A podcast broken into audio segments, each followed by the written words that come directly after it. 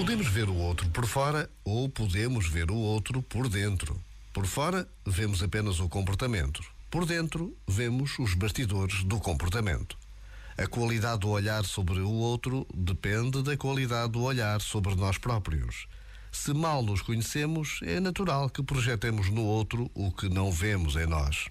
Mas, se pelo contrário nos familiarizamos com a luz e a sombra que nos habita, então tornamos-nos aptos a ver também o por dentro do outro com a mesma qualidade, com curiosidade e compaixão.